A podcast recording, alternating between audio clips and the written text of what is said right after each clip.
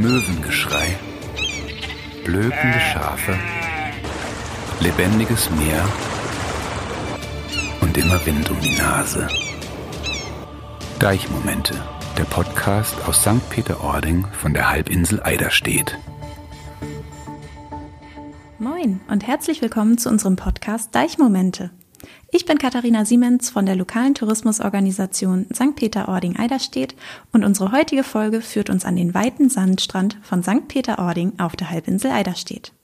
In den nächsten Minuten erlebt ihr ein kleines Frage-Antwort-Spiel zwischen mir und Heinz-Dieter Hecke, auch genannt Heinzi, der seit 30 Jahren als Badestellenleiter, Rettungsschwimmer und Strandkorbvermieter am Strand von St. Peter-Ording arbeitet.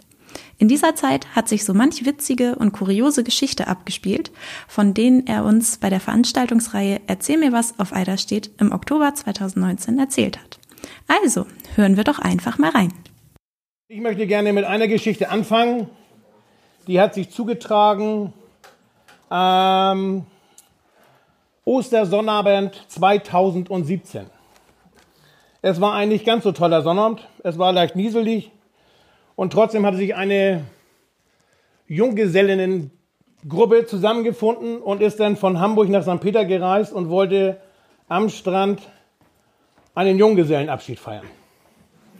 Das haben wir natürlich dann von oben auch mit Argusaugen dann ja auch beäugt, das Ganze. Wie sie denn mit ihren ganzen Bollerwagen, Sektflaschen und alles, was man dann so braucht, denn da mit dem ganzen Equipment in die Badbrücke runterkam. Und äh, unter anderem war da auch eine schwangere Frau dazwischen.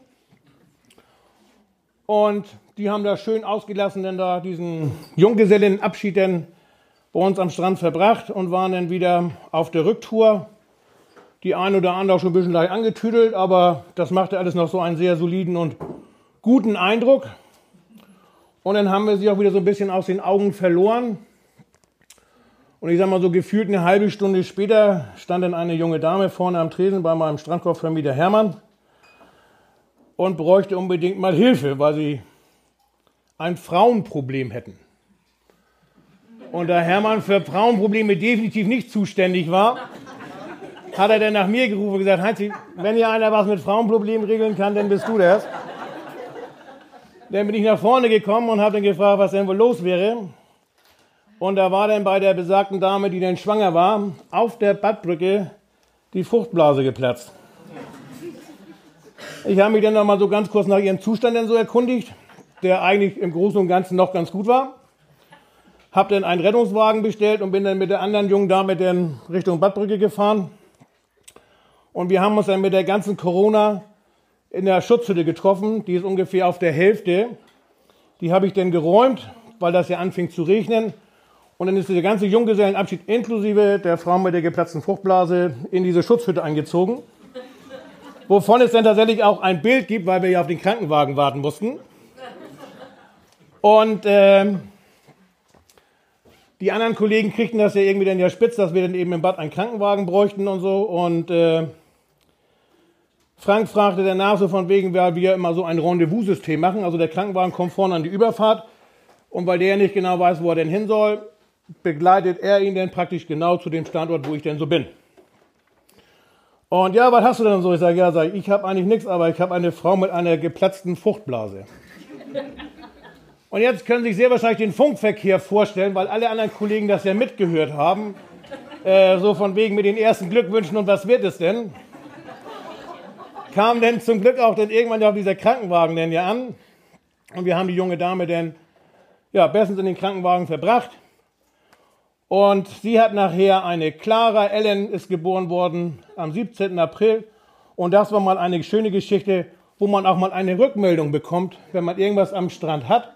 Weil ich sage mal so, bei über 90 Prozent unserer Einsätze kriegst du ganz selten mal eine Rückmeldung. Aber sowas kam dann mal per Post mit einem Bild und einer sehr angeheiterten jungen Dame. Das war eigentlich total nett und cool. Und das, denke ich, war mal so ein bisschen der Einstieg. Heinzi, du verbringst seit vielen Jahren quasi jeden Tag am Strand von St. Peter-Ording. Was hat sich in den letzten Jahren denn eigentlich so am Strand verändert? In 20 Jahren hat sich definitiv sehr, sehr viel verändert. Leider wird unsere Sandbank nach vorne hin ein bisschen kleiner und zu der Dünenkante wird die ganze Geschichte ein bisschen höher. Kann ich da eigentlich sehr leicht dran erklären, weil Wie ich angefangen bin, damals vor über 30 Jahren, konnte man mit der Pritsche unter der Badbrücke unter durchfahren. Und heute kann man stellenweise knapp unter durchkriechen. Also von daher ist die Sandbank in dem Bereich unheimlich hoch geworden. Aber nach vorne verlieren wir zwischen 5 und 8 Meter im Jahr. Das ist momentan leider ja, nicht aufzuhalten, weil man sieht es ja auch, dass die Pfahlbauten werden immer weiter zurückversetzt, ne, wo auch so ein bisschen Wehmut mitschwebt, sag ich mal so, weil die schönen alten Hütten gehen ja doch so ein bisschen verloren. Aber wir wollen natürlich die Zeit auch nicht aufhalten und das Feedback, sage ich mal, jetzt von den neuen Pfahlbauten ist unheimlich gut. Die Gäste sind angenehm überrascht, ich meine, und auch sehr zufrieden. Der ein oder andere vermisst es natürlich, dass wenn man auf dem Lokus sitzt und der Wind dann von unten durch die Bretter pfeift, ne? Das war natürlich sicherlich sehr schön und unsere Jungs von der Firma Prompt ja, müssen jetzt auch ein bisschen mehr fegen, weil früher konnten sie es durch die Ritzen nach unten schieben und heute müssen sie es ja mit dem Kehrblech aufnehmen. Dann nützt ja nur alles nichts. Aber das sind schon so Sachen, wo man wirklich merkt, dass die Sandbank sich verändert, ja. Okay, also der Strand selbst hat sich verändert und ähm, die Natur vor Ort ist stets im Wandel. Aber haben sich dann auch die Menschen, die den Strand besuchen, verändert? Genau, und die Jahre gehen nicht spurlos an einem vorüber.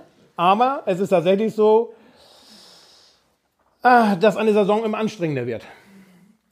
Also die Gäste sind stellenweise so wie alte Hasen immer noch total cool drauf. Und dann hast du auch wiederum Gäste, die so dieses hier ich und jetzt komme ich und dann kommt wieder ich und dann kommt erstmal gar nichts, dann kommt nochmal ich und dann vielleicht irgendwann mal ein anderer. Das ist also total geil, wenn du dann da sag mal so stehst in der und bist mit deinem Kollegen bei und machst die Strandkorbvermietung oder so und äh, man dreht sich nur einmal ganz kurz um und so. Es ist faszinierend, dass die Leute das nicht auf die Reihe kriegen, eine Steigung zu bilden. Eine Schlange zu bilden, definitiv geht irgendwie gar nicht von wegen, ich war vor Ihnen hier und jetzt komme ich erst mal dran und so. Nee, das geht jetzt nach der Reihe und einer nach dem anderen. Nicht, wer am lautesten kann. Ne? Aber das ist zu merken, dass es mehr wird. Und da klagen auch die Kollegen vorne an den Überfahrten. Ah, deswegen haben wir ja diese Kampagne jetzt mit dem hier, sag mal, mach mal ein Lächeln oder mach mal ein Moin Moin oder irgendwie so. Weil einige, weiß ich auch nicht, wenn ich hier im Urlaub bin, weiß ich nicht, warum ich hier jeden Morgen gestresst zum Strand kommen muss oder was, ne? Vielleicht, weil er gar nicht hier möchte, sondern weil seine Frau das denn gerne möchte oder weil er den Bollerwagen durch den Sand ziehen muss oder was. Ja, Herrgott, irgendwas ist ja immer, ne? Ich habe ein Ehepaar, die wohnen oder irgendwo im Badzentrum und kommen zur Badestelle Bad und er mietet einen Strandkorb bei A und sie einen bei D. Zum Mittag gehen sie dann zusammen zu Achenoa und danach trennen sie sich dann wieder, weil den ganzen Tag das geht einfach nicht. Also so würden wir natürlich dann wesentlich mehr Körbe vermieten können. Aber ob das fürs Familienleben so toll ist, weiß ich allerdings auch nicht. Ne? Und ich denke mir mal, die 14 Tage sollte man ja irgendwie rumkriegen. Eigentlich. Man weiß es nicht so ganz genau. Das Wattenmeer mit Ebbe und Flut übt große Faszination auf die meisten Strandbesucher aus. Und Wattwanderungen sind ein einzigartiges Erlebnis. Einige Besucher erkunden das Watt nicht mit einem Wattführer, sondern auch mal auf eigene Faust. Heinzi, sind dabei auch schon mal Leute verloren gegangen oder haben sich in eine Notsituation gebracht? Nicht nur bei Wattwanderungen, das kriegen die auch so zurecht. ähm, eine gute Geschichte. Äh, Notruf über die Leitstelle kam rein hier, eine Frau im Watt eingesunken, Richtung Westerhever. Dann habe ich ja losgebremst mit dem Auto und dann habe ich immer gesucht und gesucht und vorne an der Wasserkante war nichts zu finden. Aber die waren hinten bei Hartwig, das heißt, die hinten Hunger haben, da wo jetzt das Hundeauslaufgebiet und so jetzt ist. Da ist sie dann quer rüber mit ihrem Männer und wollte zum Westerhever Leuchtturm. Da kann man ja von hier schön hingucken, aber schlecht hinkommen. Und dann ist sie in, in, an so ein Schlickloch tatsächlich reingelaufen und war bis zur Hüfte eingesunken. Wie ich denn da ankam, stand er ungefähr 20 Meter von seiner Frau entfernt und rief immer, Schatz, halt aus, Hilfe kommt gleich. Ne? So, die Hilfe war ich denn ja mit einem Rettungsschwimmer. Und dann sind wir beide dann dahin getuddelt und hatten dann noch einen Tau mit, weil ganz so dicht ging das ja nicht, weil das war wirklich ein großes Schlickloch. Und haben sie dann an dem Tau dann mit rausgezogen. Und äh, na, im Auto wollte ich sie ja nicht unbedingt mithaben, deswegen haben sie ihn auf die Ladefläche gesetzt. Und ihr Mann wollte dann auch noch mitfahren. Kriegte von seiner Frau eine kleine gescheuert und war von wegen, und du kannst auch zurücklaufen, so doll wie du mir geholfen hast. Ich denke mir mal, für den Arm hing der Versegen da auch ein klein bisschen schief, aber das sind so Sachen, die können tatsächlich passieren. Ähm, wir haben eine Frau gehabt, die hat sich im Westerheber Vorland verlaufen. Und ähm, da kriegten wir die Telefonnummer von der Leitstelle. Und dann sagt sie, ich stehe hier zwischen drei Schafen. Und von vorne kommt das Wasser und an den Seiten auch. Also war sie irgendwo zwischen den Lahnungen. Und habe ihr den Tipp gegeben, sie sollte dem Schaf mal einen auf den Hintern hauen und hinterher spazieren. Weil die Schafe kennen den Weg zum Deich. Und deswegen würde jetzt kein Hubschrauber kommen. Wobei wir jetzt beim Hubschrauber sind. Alarm, Frau vom Wasser eingeschlossen. Man guckt auf die Uhr. Drei Minuten nach Hochwasser. Wer soll da jetzt noch eingeschlossen sein? Naja, aber trotzdem blimpt dann ja alles los. Und tatsächlich lief vorne eine Frau ganz alleine vom Deich aus auch zu sehen, auch tatsächlich vom Wasser eingeschlossen. Naja, und dann kam dann ja die Feuerwehr St. Peter, die Feuerwehr Osterhewe, die DLRG von St. Peter, der Seenotrettungskreuzer von, äh, vom Eidersperrwerk war noch unterwegs und Europa 5 durfte auch nicht fehlen. Der ist dann neben ihr tatsächlich gelandet. Das Wasser war knöcheltief und die arme Frau wusste nicht, was alle Welt von ihr wollte, weil sie wollte ein einziges Mal vor allen anderen Bernstein sammeln. Und das tut man ja, wie drinnen steht in den Büchern überall, nach Hochwasser geht man denn ja langsam raus. Und weil Günther und Genossen ja immer so früh denn da sind, wollte sie einmal die Erste sein und konnte das überhaupt nicht verstehen, warum alle Welt jetzt hier nun bei ihr für sie da am Deich steht. Das hat leider nicht ganz so funktioniert, weil sie wurde ja zwangs eingeladen und vorne an die Flutkante bzw. an den Deichfuß gebracht, um das Ganze dann mit der Polizei auch aufzuklären. Und damit ist dann auch wirklich auch die Frage, um was es sich denn auch wirklich denn, wegen der dann auch angerufen worden ist. Ja. Das letzte war vor 14 Tagen. Diesmal mit einem tatsächlich erfahrenen Wattführer.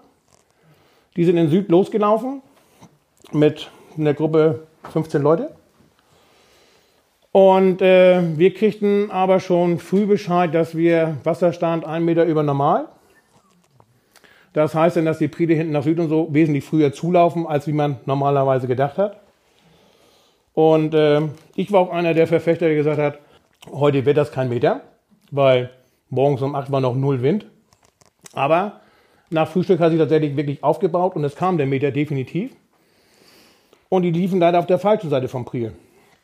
Und dann bin ich dann mit dem Auto hingefahren, dann von der Badsandbank her und habe dann die ältesten und die jüngsten Teilnehmer habe ich dann mitgenommen und der Rest durfte dann, ähm, wie nannte er das? Erkundung am Flutdaum haben sie dann gemacht und sind dann schön an der Grünkante dann wieder Richtung Badbrücke spaziert, wo sie dann nachher dann trockenen Fußes dann wieder oben ins Zentrum rein konnten. Ja, das ist ungefähr jetzt 14 Tage her. Und ja, das Verlaufen im Watt, das haben wir jedes Mal. Und man fragt sich tatsächlich, wofür wir diese 100.000 Flutkalender drucken, wofür wir unsere Fähnchen da in den Wind hängen. Ne? Also wenn du sie dann nachher rangeholt hast oder dann fragst und so, dann ja, wir haben gedacht, um 18 Uhr ist Hochwasser. Ja, aber das kommt ja sechs Stunden. Ne? Also von daher kommt es nicht erst um 18 Uhr und plupp ist da, sondern nee, das kommt sechs Stunden und geht sechs Stunden. Ne? Also von daher. Und wer bezahlt diese Rettungsaktionen denn eigentlich? Wir haben am Strand jetzt Meldempfänger bekommen und wir übernehmen dann praktisch die Strand- und Wasserrettung von morgens um neun bis abends Dienstschluss. Und wenn wir Feierabend machen, dann gehen unsere Melder in Ruhestellung und dann kommt wieder die örtliche DLRG und die Feuerwehr die dann eben das Ganze während oder außerhalb unserer Dienstzeiten dann das Ganze dann abdeckt, weil es ist so viel los. Und äh, die Sandbank wird ja, ja nicht, wenn wir, sag ich mal, jetzt Feierabend machen, gehen ja nicht nach Hause die Leute, sondern dann ganz Teil kommt dann ja auch erst, ne, Blumen und Forst zweite Schicht, weil dann auch keine Kassierer mehr vorne sind und dann ist da abends richtig was los. Und auch die gehen spazieren und auch denen kann mal was passieren. Warum der ein oder andere meint, der müsste am Neujahrsmorgen um 5 nach 1 irgendwie Richtung FKK spazieren, sich denn verehren, weiß ich allerdings auch nicht. Ne? Aber während das große Feuerwerk oben im Bad noch stattfindet und so, ja, das entschließt sich sicherlich unserer Kenntnis, aber auch da wird dann ja, kurz nach Silvester halb eins dann mal nach FKK gefahren und hat dann da die Leute wieder eingesammelt. Da ist natürlich ein Riesenvorteil tatsächlich mit den ganzen Fehlen, die wir da ja an den Strand mal hingestellt haben, die auch alle eine Nummer bekommen haben, dass die Helden, die sich dann wirklich verehren, sich an so einen Pfahl stellen und sagen dann, ich stehe an 4,25 oder so, dann weiß der Rest der Welt auch, wo er hin muss. Weil das ist unheimlich wichtig bei Nebel, weil da kannst du wirklich nichts mehr erkennen da draußen. Die Frage stellt sich da dann auch wiederum, wir haben ja wieder ganz viele tolle Schilder, wo auch drauf steht vorne, dass man bei Nebel nicht so weit vom Deichfuß weg sein sollte oder nicht weiter weg von den Pfahlbauten, bis man sie sehen kann oder wie auch immer. Ja, und dann fährst du trotzdem raus zu Einsätzen und holst die Leute von der Sandbank, die dann beim schönen Pfahl gestanden haben. Und dann kommt dir wieder so eine Corona entgegen mit Kind und Kegel und allem drum und dran. Und dann fragst du dich, was wollt ihr denn jetzt noch, ne? Ja, heute ist unser letzter Tag, wir müssen in Nordsee ja noch einmal Tschüss sagen, weißt du, und dann fest sich alle Welt nur ein Schild und von wegen, wir haben jetzt die gerade jetzt geholt, weil die sich verlaufen haben und die wollen jetzt mit Kind und Kegel jetzt dann nach draußen rauslaufen. Ne? Dann, ah, ne? Und dann kommt das nächste von wegen, ja, wir kennen uns hier ja aus und wir kommen ja schon seit 30 Jahren und sind hier bestens auf alles vorbereitet und auch die Helden sammelst du dann eine Stunde später wieder ein, so von wegen, Mensch, wir kennen uns auch irgendwo hier, ne? Ja. Hat nicht ganz so geklappt mit dem Zurücklaufen, ne? Ja. Aber sie haben zumindest einen Fall mit einer Nummer gefunden und das war schon sehr gut. Verirren sich dann auch mal alkoholisierte Menschen ins Watt? Die schaffen das mal nicht mal vom Fahrbar runter. Also von daher ist die Gefahr da denn nicht ganz so groß. Viele Urlauber bringen auch ihren vierbeinigen Freund mit an den Strand von St. Peter-Ording. Heinzi, hast du in deiner Zeit in St. Peter-Ording auch erzählenswerte Erlebnisse mit Hunden gehabt? Ich habe nur darauf gewartet. Hunde. Hunde ist ein ganz tolles Thema, beschäftigt mich seitdem ich hier bei der Tourismuszentrale bin. Äh, besser geworden zu heute ist, muss man ganz ehrlich sagen, wir haben jetzt im Gegensatz zu früher eine Möglichkeit, die Leute irgendwo hinzuschicken. Früher gab es keine Hundeauslaufgebiete. Äh, momentan muss ich leider sagen, haben wir den Eindruck, als wenn die ganze Sandbank ein Hundeauslaufgebiet ist, weil wir keinen Dienst mehr machen. Und äh, das Ordnungsamt natürlich jetzt versucht da irgendwie da mal ein bisschen Regel aufzukriegen und fährt auch öfter mal Kontrollen. Und äh, das Geilste überhaupt ist so von wegen, wenn Sie denn da rumlaufen mit Ihrem Hund ohne Leine und sehen entweder irgendein Hansel da in Rot kommen oder da kommt ein blaues Auto mit mal ist der Hund an der Leine und dann winken Sie der Frau nicht zu und Sie wissen es alle ganz genau. So, und wenn du dann in den Rückspiegel guckst, dann hörst du schon das Klicken so ungefähr oder so, oder das Bücken siehst du dann so, und dann war es das schon wieder mit dem Hund an der Leine. Und äh, diesen Sommer, das Coolste war tatsächlich, es gibt ja auch diese Leine, die sind der Mörder lang, so 30 Meter und ähnliches. Und dann habe ich auch mit einem Gast ein bisschen rumdiskutiert. Und da lief der Hund dann mit dieser langen Leine, aber es steht dann nirgendwo geschrieben, dass er die Leine festhalten muss. Der Hund war an der Leine, da konnte ich ja noch nichts gegen sagen, aber es steht ja nirgendwo geschrieben, dass man die Leine auch festhalten muss. Genau. Fang du mal mit solchen Leuten an zu diskutieren. Ich habe es nachher aufgegeben, weil wir waren dann auch hin zum Hundeauslaufgebiet und nee. Entschließe ich mal so ein bisschen meine Erkenntnis, also das Ganze ist so ein bisschen mit Geben und Nehmen, muss ich mal so sagen. Was mich unheimlich freut, ist, dass die Leute unheimlich viele Hundetüten benutzen, tatsächlich. Ähm, das sieht man in unseren Absatzzahlen. Wir brauchen ja zig Millionen von diesen Dingern. Ob sie die auch als Gefrierbeutel benutzen, weiß ich nicht. Aber, aber was ich eigentlich viel spannender finde, ist, dass sie es denn schaffen, die Hundescheiße aufzunehmen, aber diesen Beutel nicht in eine Mülltonne bringen können. Die siehst du nachher überall, entweder an den Schilderfehlen liegen sie oder auf den Podesten oder Gott weiß wo, aber sie schaffen es tatsächlich nicht, das Ding in eine Mülltonne zu schmeißen. Das gehört da so ein bisschen zu. Das ist genauso wie mit dem Müll. Sie schaffen es, das, das Ganze voll alles hinzuschleppen, aber zur Mülltonne kriegen wir nicht in den Griff. Finde ich persönlich ein bisschen schade. Aber das ist ein gesellschaftliches Problem, denke ich mir. Und das Abfahren und so wird alles, wir stellen auch die Mülltüten. Aber wir können auch nicht hinter jedem Gast noch einen Mann stellen mit einer Mülltüte, der jetzt jedem hinterher und sagt, hier schmeiß das mal rein oder so. Das kriegen wir bei den Menschenmassen leider nicht so ganz so in den Griff. Leider nicht. Zu deinen Aufgaben zählt ja unter anderem auch die Strandkorbvermietung. Wie lange hält denn so ein Strandkorb, wenn er draußen am Strand von St. Peter-Ording steht? Wie sieht ein typisches Jahr im Leben eines Strandkorbes aus? Das liegt ein bisschen daran, wie man damit umgeht. Naja, ein typisches Jahr für einen so einen Strandkorb ist tatsächlich, er wird boah, zu Ostern kommen die ersten heraus, da sind sie zur freien Benutzung, da werden sie jetzt zum ersten Mal schon ordentlich hin und her geruckelt. Ähm, danach geht er dann in die reguläre Vermietung und wo er den ganzen Sommer dann auch bleibt. Natürlich Wind, Wasser, allen möglichen Sachen ausgesetzt. Ähm, kommt zum Jahresende dann wieder oben aufs Podest, wird dann mit Süßwasser ausgewaschen, damit der salzige Sand und das Salzwasser wieder aus den Hölzern wieder so ein bisschen rausgewaschen wird. Dann wird er so wie jetzt auf den Podesten zu sehen, überall schön schräg gestellt, damit die dann ein bisschen besser durchlüften und austrocknen können. Und äh, ja, und dann kommen sie so langsam in Winterschlaf. Und wenn sie dann ganz viel großes Glück haben, werden dann noch ein paar ausgesondert, die dann am letzten Freitag im April dann versteigert werden. Und das ist dann so ein, so ein bisschen mein Highlight. Ähm, früher war es ja so, da ist dann Johann und hier mit einem Auktionator sind sie mal angefangen und haben dann die Strandkörbe dann versteigert. Und äh, irgendwann haben das dann Hannes Mahns noch nicht irgendwie geerbt, die ganze Geschichte. Und das ist jetzt auch schon so ein richtiges Highlight, muss man sagen. Also Menschen aus ganz Deutschland und Gott weiß woher kommen tatsächlich da angereist, um dann da Strandkörbe zu kaufen. Und äh, ja, manchmal schließt du echt die Hände über den Kopf zusammen, aber der beste Korb dieses Jahr waren 500 Euro. Das fand ich persönlich schon sehr spannend. Ich meine, das war auch eine andere Sorte, als wie wir die normalerweise bei uns am Strand haben.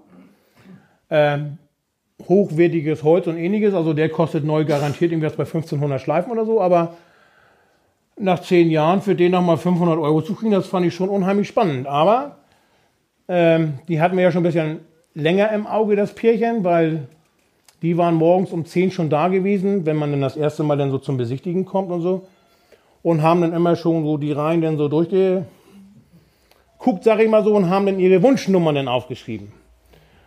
Und nach zwei Stunden Besichtigung hatte sie eine Wunschnummer auf dem Zettel. Das war für ihn ja ein Auftrag, ne? Und äh, von daher ging die Auktion nachher bei dem Korb auch ziemlich flott. Also sonst steigen wir ja immer so in Fünfer-Schritten oder so, vielleicht mal den Zehnern. Aber da ging das gleich so mit 50er Schritten dann los. Ne? Und dann kamen wir sehr schnell zu den 500 Euro. Und danach war dann noch Sendepause. Ne? Also das war echt faszinierend. Kostenpflichtiges Parken direkt auf dem Strand. Das gibt's nur hier bei uns in St. Peter-Ording. Heinzi, kommt es auch oft vor, dass sich Gäste in dem feinen Sand festfahren mit ihrem Auto? Passiert jedem. Passiert jedem. Und wem es noch nicht passiert ist, der hat echt Glück gehabt. Also selbst unsere Kollegen fahren sich fest. Das kommt einfach mal so vor. Ja, der eine oder andere kriegt das einigermaßen gut hin und viele eben nicht und deswegen kommen dann entweder wir ins Spiel.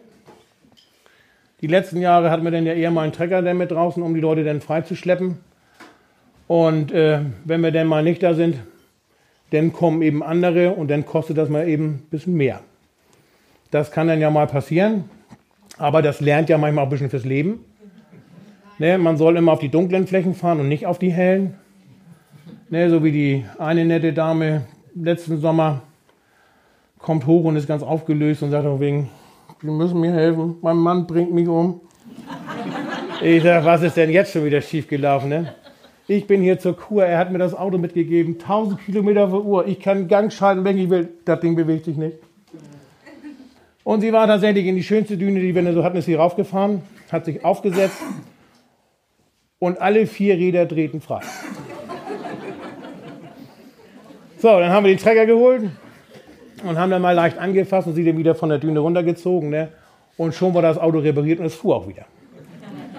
Die Frau ging in den Abend zumindest glücklich nach Hause. Aber das sind so Sachen, die sehr, sehr häufig vorkommen. Ähm, andere Geschichten, sag ich mal, so wie der Gastanker, sind so Geschichten, die nicht allzu häufig vorkommen, aber haben sie im NDR eigentlich unheimlich toll verfilmt, muss ich sagen. Wenn man das so sieht, so erst den Krabbenkutter von wegen, der gehört hier hin und der gehört hier hin und da kommt noch mal ein Seehund und mit Mal schwimmt dann da so ein Gastanker, der gehört hier nicht so hin und so. Und ja, das war schon eine spannende Geschichte. Aber auch da wieder muss man sagen, nicht ganz so ortskundig. Und wenn dann da so eine 50 cm Schlickfläche mit 5 cm Sand bedeckt ist und da fährt ein 16-Tonnen-Auto rauf, dann knackt das einmal und dann war es das. Ne? Und der ist natürlich dann auch mit unheimlichem Aufwand hier nachher geborgen worden und es ist alles gut gegangen und äh, keine Explosion, keine Verletzten. Von daher alles schick. Zeigen sich die Gäste, die sich festgefahren haben und denen ihr rausgeholfen habt, oder Gäste, denen ihr aus einer akuten Notsituation geholfen habt, eigentlich auch mal bei euch erkenntlich und bedanken sich aufrichtig bei euch? Das ist genauso wie bei uns, sag ich mal, wenn wir mal ein Auto rausschleppen, dann sagst du eben halt, wenn sie was wollen für die Kaffeekasse und ansonsten eben halt nicht, weil wir sind auch kein Abschleppunternehmen. Und da muss ich sagen, die das kleinste Auto haben, geben am meisten. Und bei den anderen ist es dann feuchter Händedruck. Das ist einfach so. Es gibt allerdings auch Menschen, die tatsächlich jedes Jahr wiederkommen und die jedes Jahr auf der Station ein Kehrpaket abgeben in Form von äh, Kaffee, Kekse, ähnliches. Von wegen hier, ich feiere hier mein, keine Ahnung, so und so vielen Geburtstag nochmal neu. Das ist dann nochmal das Schöne an dem Job.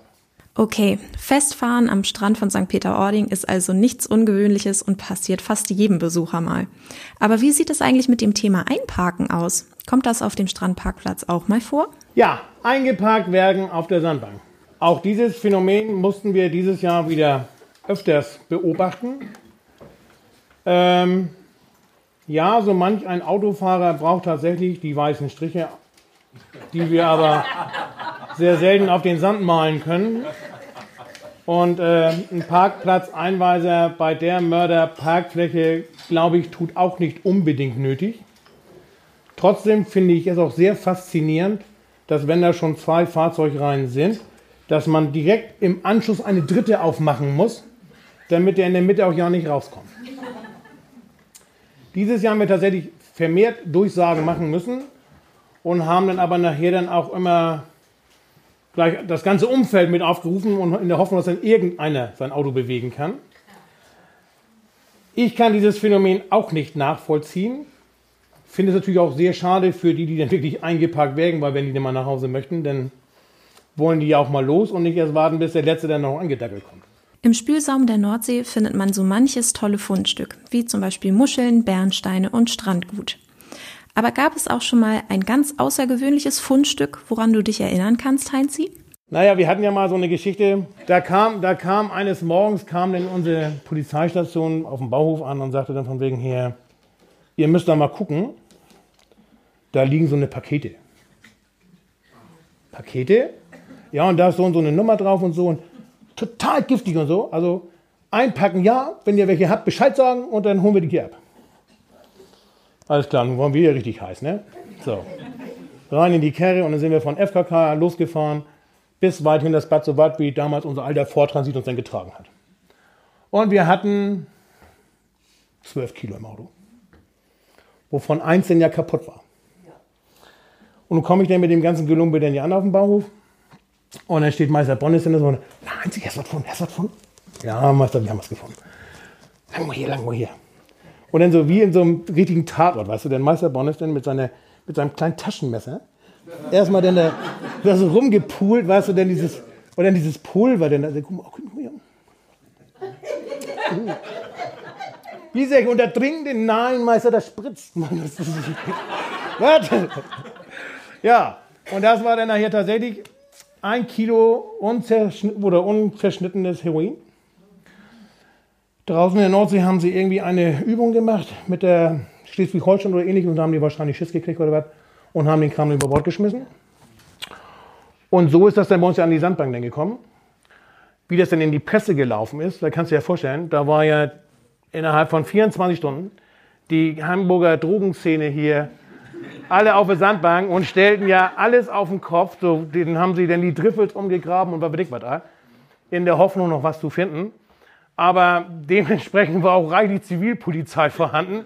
Das konnte man sehen an den Knaben mit dem Rucksack und mit dem Knopf im Ohr. Die dann auch alle so mit rumspazierten und nach zwei, drei Tagen kennst du die auch irgendwo dann. Ne? Aber das war, das war richtig cool. Die 12 Kilo Heroin. Hätten wir die zu Geld gemacht, hätten wir mit unseren ganzen Frauen eine Weihnachtsfeier auf den Malediven machen können. Also, viel schöner sind die Geschichten, sag ich mal so, hier Schuhe, Schuhe, Adidas, rauf und runter. Ach, auch irgendwie um eine Osterzeit muss das gewesen sein. Da war die ganze Badbrücke voll mit Menschen, die irgendwelche Bastkörbe und sowas dann mit sich da rumschleppten, da diese Badbrücke dann da hoch. Ähm, dann hatten wir Handschuhe. Ich glaube, ganz St. Peter hat neue Handschuhe bekommen, die mit, die so mit, mit grün oder schwarz so beschichtete Gummigeschichten und so, die hingen überall hier an den Wäscheleinen. Die waren, das war richtig cool. Stoffballen waren noch ein paar dazwischen. Und äh, Ü-Eier haben wir nicht so viel abbekommen. Plastikgeschirr hatten die Büse immer zum Glück mehr, dann hatten wir nicht so viel zum Aufräumen. Und äh, ja, ab und zu mal eine schöne Decksladung mit Holz ist auch immer gerne genommen. Ne? Das sieht man dann, wenn dann so in den Kögen und so überall mit mal neue Schafställe so entstehen. Ne? Wenn dann damit mal so 10 mal 20 und wie sie alle so heißen, dann so um die Ecke gedümpelt kommen. Dann und mit Mal finden Sie doch ganz viele Trecker und Anhänger, die dann sowas bewegen können und sind dann schnell verschwunden. Ne? Wo findet man denn in St. Peter-Ording eigentlich die besten Bernsteine? Also ich denke mir, ich denke mir eigentlich im Großen und Ganzen könntest du wirklich überall Bernstein finden. Eigentlich kannst du überall Bernstein finden.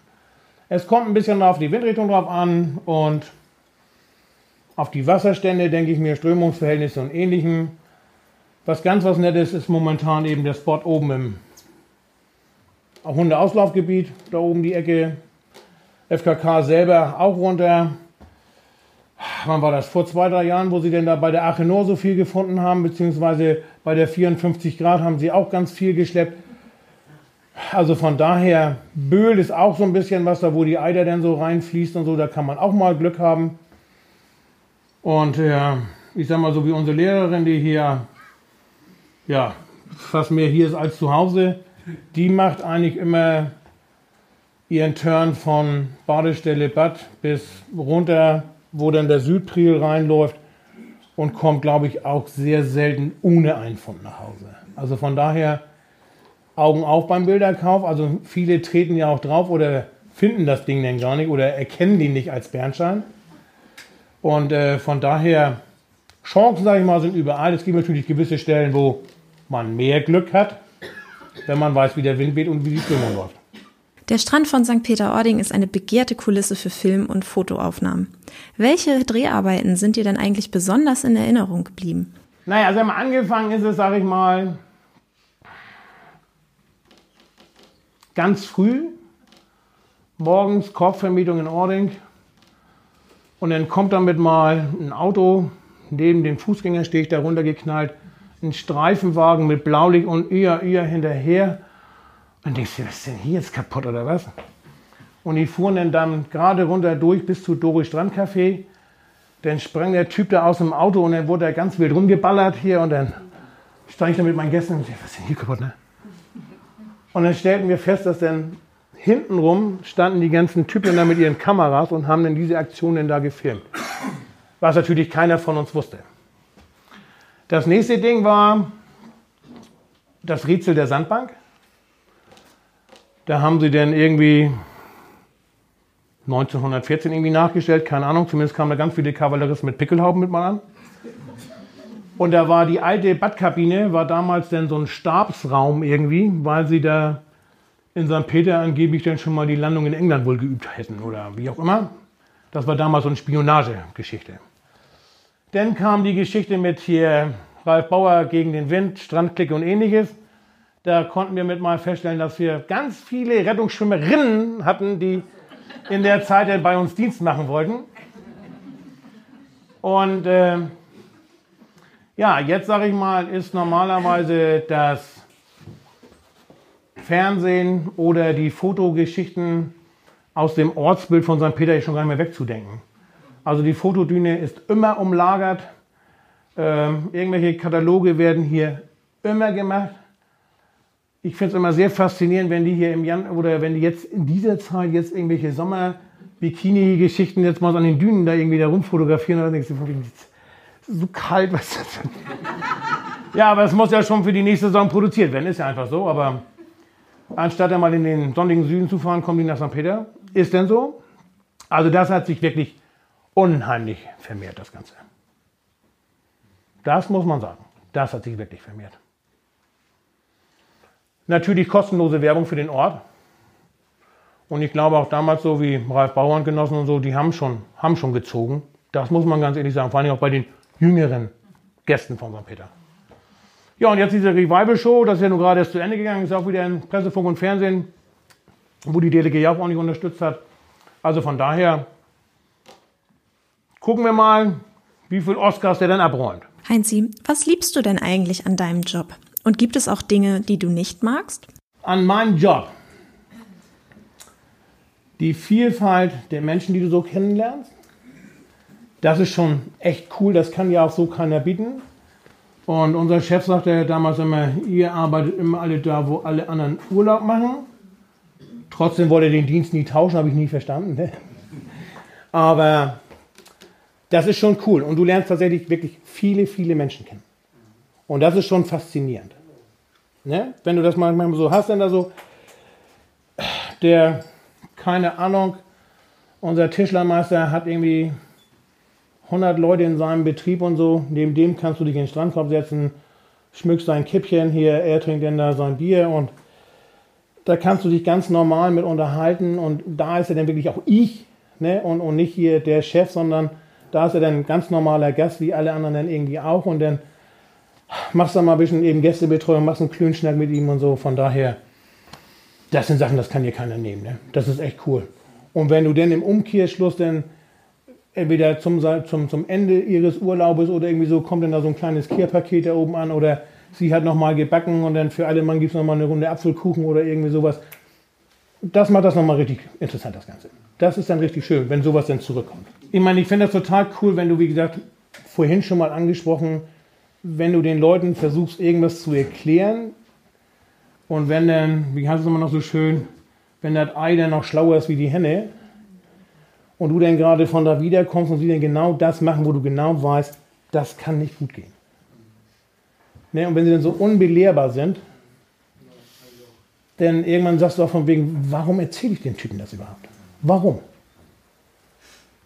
Ne? Und dann klingelt, wie gesagt, eine halbe Stunde später klingelt dann der Wecker und dann steht er dann da, weißt du, wie so ein begossener Pudel, und dann sagst du hier, haben wir uns nicht gerade so unterhalten?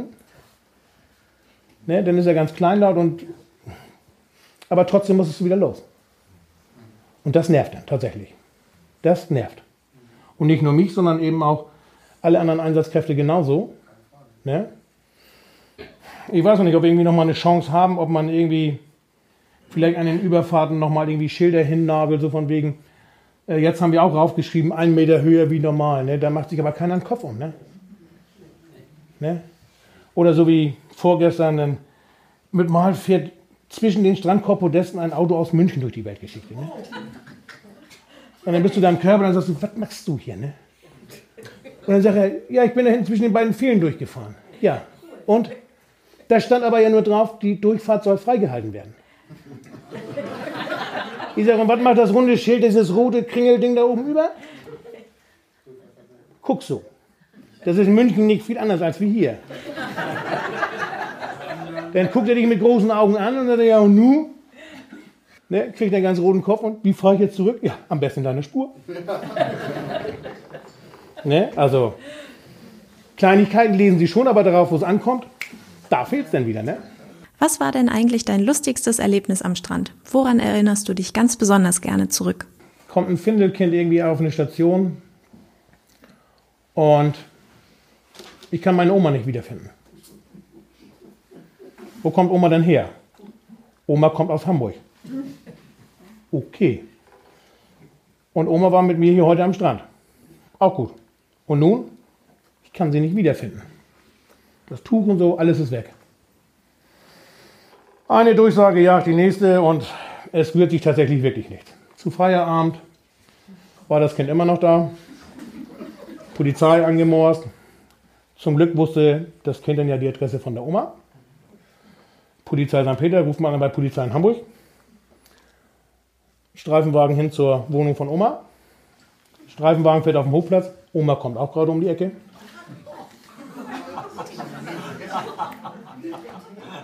Und dann stehen die beiden Wachmeister und sagen, haben sie eventuell was vergessen?